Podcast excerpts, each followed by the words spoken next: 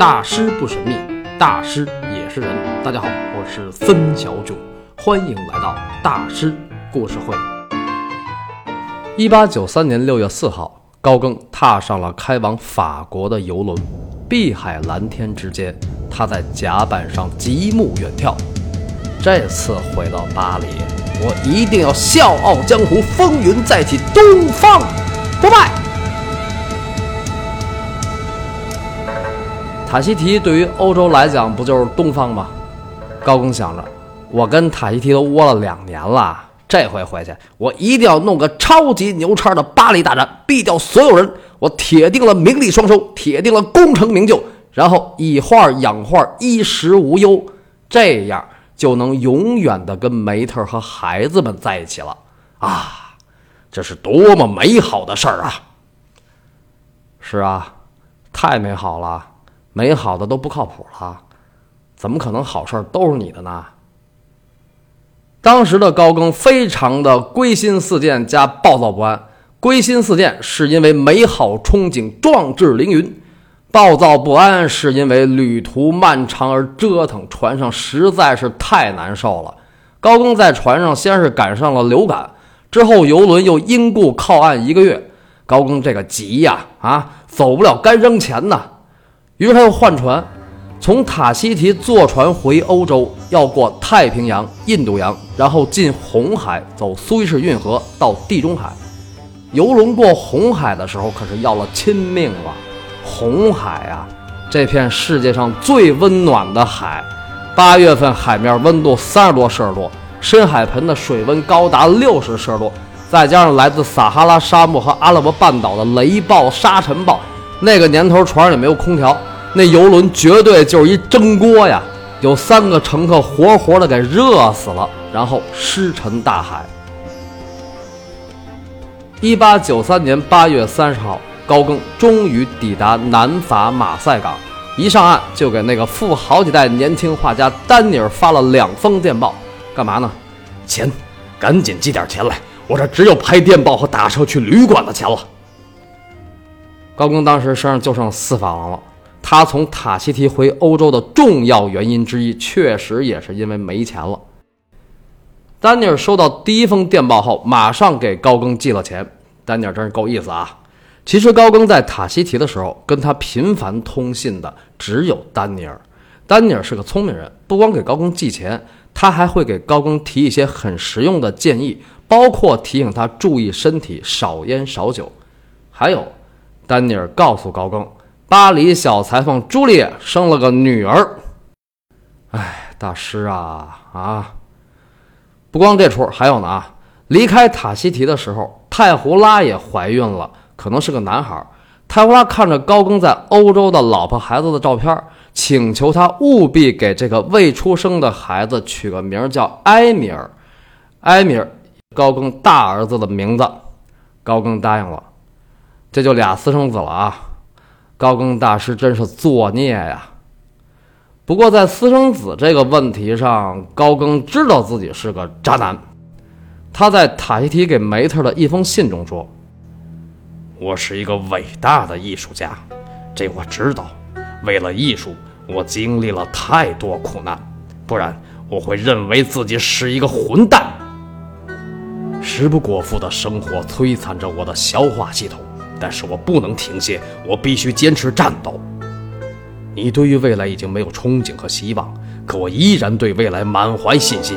要不然，在很久以前，我就应该往汽油桶里扔一根点燃的火柴，免得浪费我的激情。为了履行责任和义务，我必须活着。唉，为了艺术，明知不可为而为之。高更大师活得太明白了，但是在当时，在今日，又有多少人能明白他呢？高更从塔希提回欧洲，还有一个重要原因，就是梅特在1892年年底写信告诉他，丹麦的哥本哈根成立了一个自由展览协会，这个协会希望高更能够出席他们来年二月的开幕式，一同展出的还有梵高的作品。其实高更从那时候起就惦记回欧洲了。这个梅特不是不支持高更搞艺术吗？怎么还告诉他这个信息呢？还是因为钱。梅特一直是高更作品的重要代理人之一。高更的作品卖了钱，他先留下一大半，然后再给高更寄点有时候卖的少了就不寄了。其实他们俩那夫妻关系到一八九三年已经很不正常了。高更在塔希提两年以来一直给梅特写信，但是梅特回的很少。高更此番登陆马赛，梅特已经五个月没有回信了，而且从之前回信的内容上看。梅特对于高更的离开越来越淡定，语气也越来越随和，替高更卖画和找机会推广高更都没有问题。不过梅特再三声明，对于高更搞艺术这件事儿，他严重保留意见，而且在未来的规划上，他与高更也存在着严重分歧。那这样的话，高更在梅特眼里的角色就更像是一个商业合作伙伴，对吧？说到这儿，可能有的朋友不同意了。你之前不是说在高更的后半生是妻子梅特成全了他的艺术人生吗？啊，就这么成全，就就为了钱？为了钱有什么不行吗？有什么不对吗？高更性格孤傲，我行我素，想干嘛干嘛。梅特从来也不拦着他，人家不哭不闹不开撕，尽心尽力地抚养着五个孩子。而且终其一生也没有说过高更的坏话，这还不是成全啊？虽然不是那么理想化啊，就不像电影里演的那样。你走吧，家里边有我呢，我跟孩子等着你回来。然后带着孩子把老公送到村口，目送他的背影远去。这种事儿在历史上并不少，非常可贵，非常感人，非常伟大。不过高更没赶上。十九世纪后半期，欧洲那都工业二点零了，那种商业社会，他们俩的能力又都不差，所以大家就各活各的呗。大师不神秘，大师也是人，大师的媳妇儿也不是圣母，有这么个媳妇儿就不错了。所以高更在外边虽然有些许的彩旗飘飘，但是在心里他一直守护着梅特这面红旗。马赛一上岸，他也给梅特发了封信，大意是说。我已经安全抵达马赛，我这儿啥钱也没了，正等着丹尼尔寄钱呢。你收到信后要马上回信，要把家里的大事小情一五一十的告诉我，尤其是目前我们所处的经济状况，以便我早做打算。注意，高更用的是我们，还有丹麦那次画展，请务必详细告知我所有的细枝末节，这样我才好安排在巴黎的画展。这封信一半以上都是在说钱的事儿，因为他要在巴黎筹备画展，还需要一大笔钱，包括眼下就急着用钱，因为行李和一大批画作还有雕塑要寄往巴黎。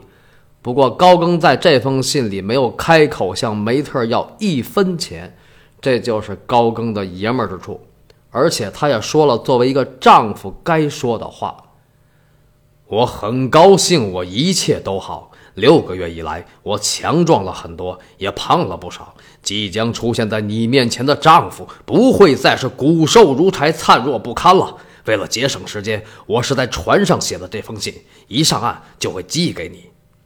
最后，他还说再见，深情地拥抱你，保罗。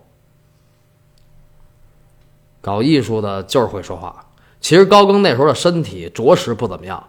骨瘦如柴倒是不至于，但灿若不堪是肯定的。这趟船坐了将近三个月呢，还过红海。他的人生经常这样。六年前从巴拿马跑回来就是这样。但是高更说的确实也是真心话，只是他确实不适合过日子。所以呢，有的朋友也别老从过日子的角度去评价大师，大师就不是教你怎么过日子的。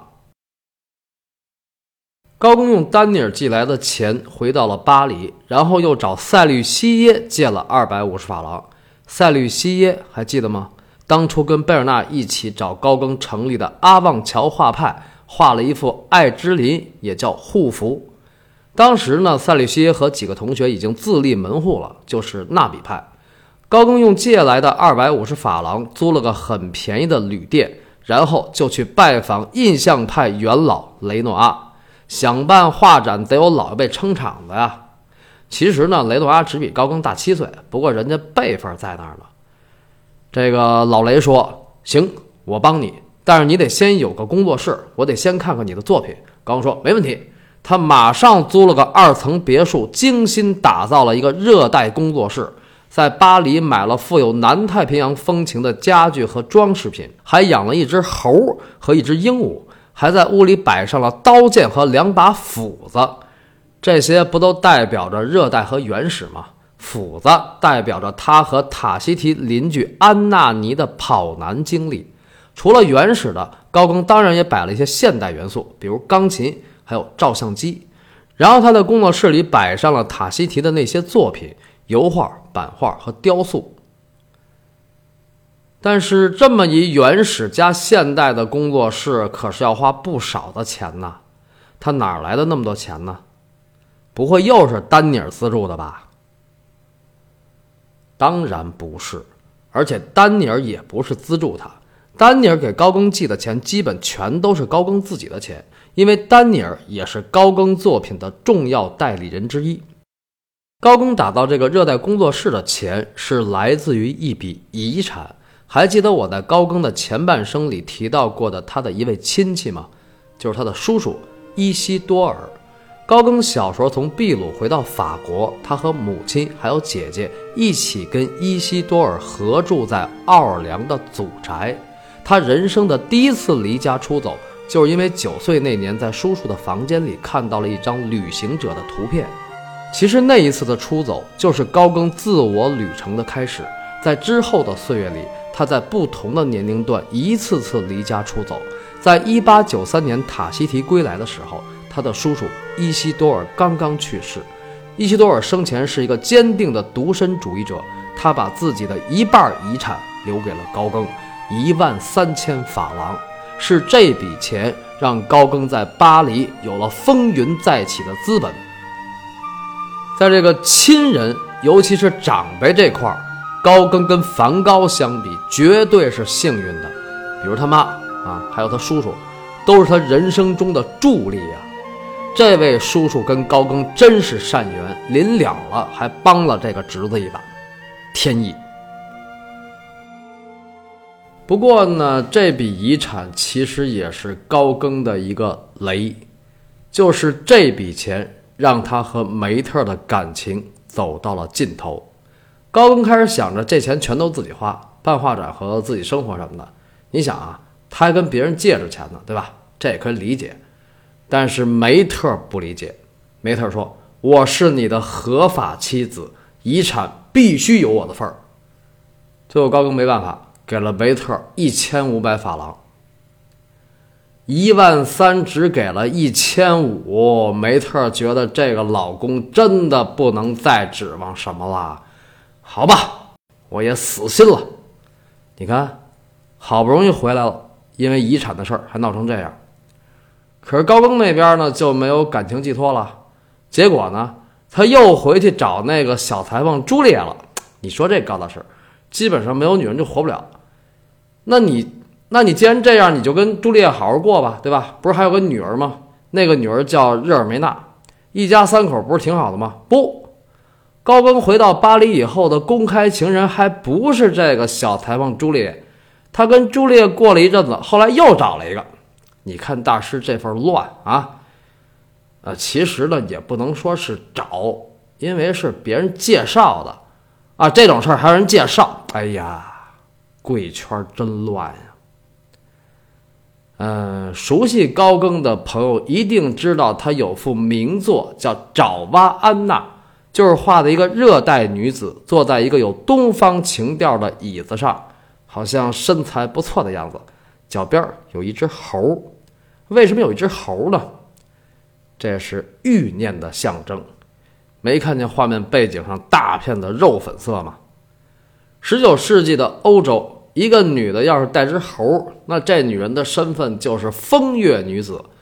新象派的代表人物修拉的第一代表作《大碗岛的星期天下午》，那幅画里就画着一个女的牵着一只猴。所以那幅画刚展出的时候，就媒体攻击修拉啊，宣扬不良价值观，中产找小蜜。一八九三年，高更回巴黎的时候，修拉已经去世两年半了。不过，这个爪哇安娜确实是高更的小蜜，当时他们俩正同居呢。大家看那幅画里，觉得这个女的长得还行，是吧？长脸盘、大眼睛。其实她真人不那样，没那么好看，脸不瘦，还特别土。她的真实年龄也特别小，只有十三岁左右。而且这个爪哇安娜也并不是爪哇人，她是西兰人。西兰就是现在的斯里兰卡。安娜当时是高更工作室的前台招待，之前她是个模特，是一个画商把她介绍给高更的。这个画商叫 Ambrose Wallard，这个名字还记得吗？我在梵高系列里提到过。沃拉尔当时很看好高更，所以就弄了一女的讨好他。高更在画里把爪哇娜画的性感风情，还透着一股子精明。是啊，一个十二三岁的土著女能混成巴黎艺术圈的模特，还能成为高更大师的情人。那这个女子可是不寻常啊啊，肯定贼精贼精的。一个没文化土妞，要是见了世面，而且又在男女关系中找到了生存之道，那这个潘多拉的盒子可就打开了。这绝对是红颜祸水。哎，其实说红颜都过了，这安娜长得真的不怎么样。哎呀，看来高更大师那时候真的是饥不择食、色迷心窍了。对，高更绝对想不到，他人生的歇菜真的就是从这个爪哇安娜开始的。这个回头细聊。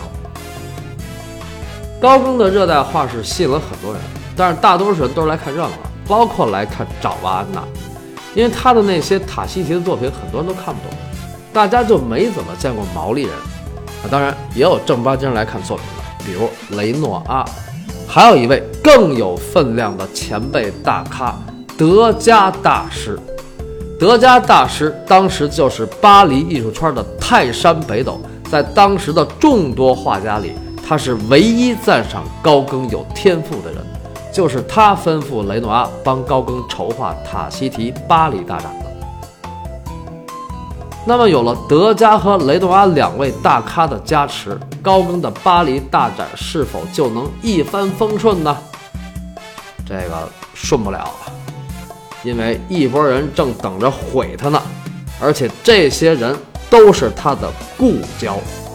所以下期大师故事会，孙小囧继续为您讲述高更大师的艺术人生、江湖恩仇。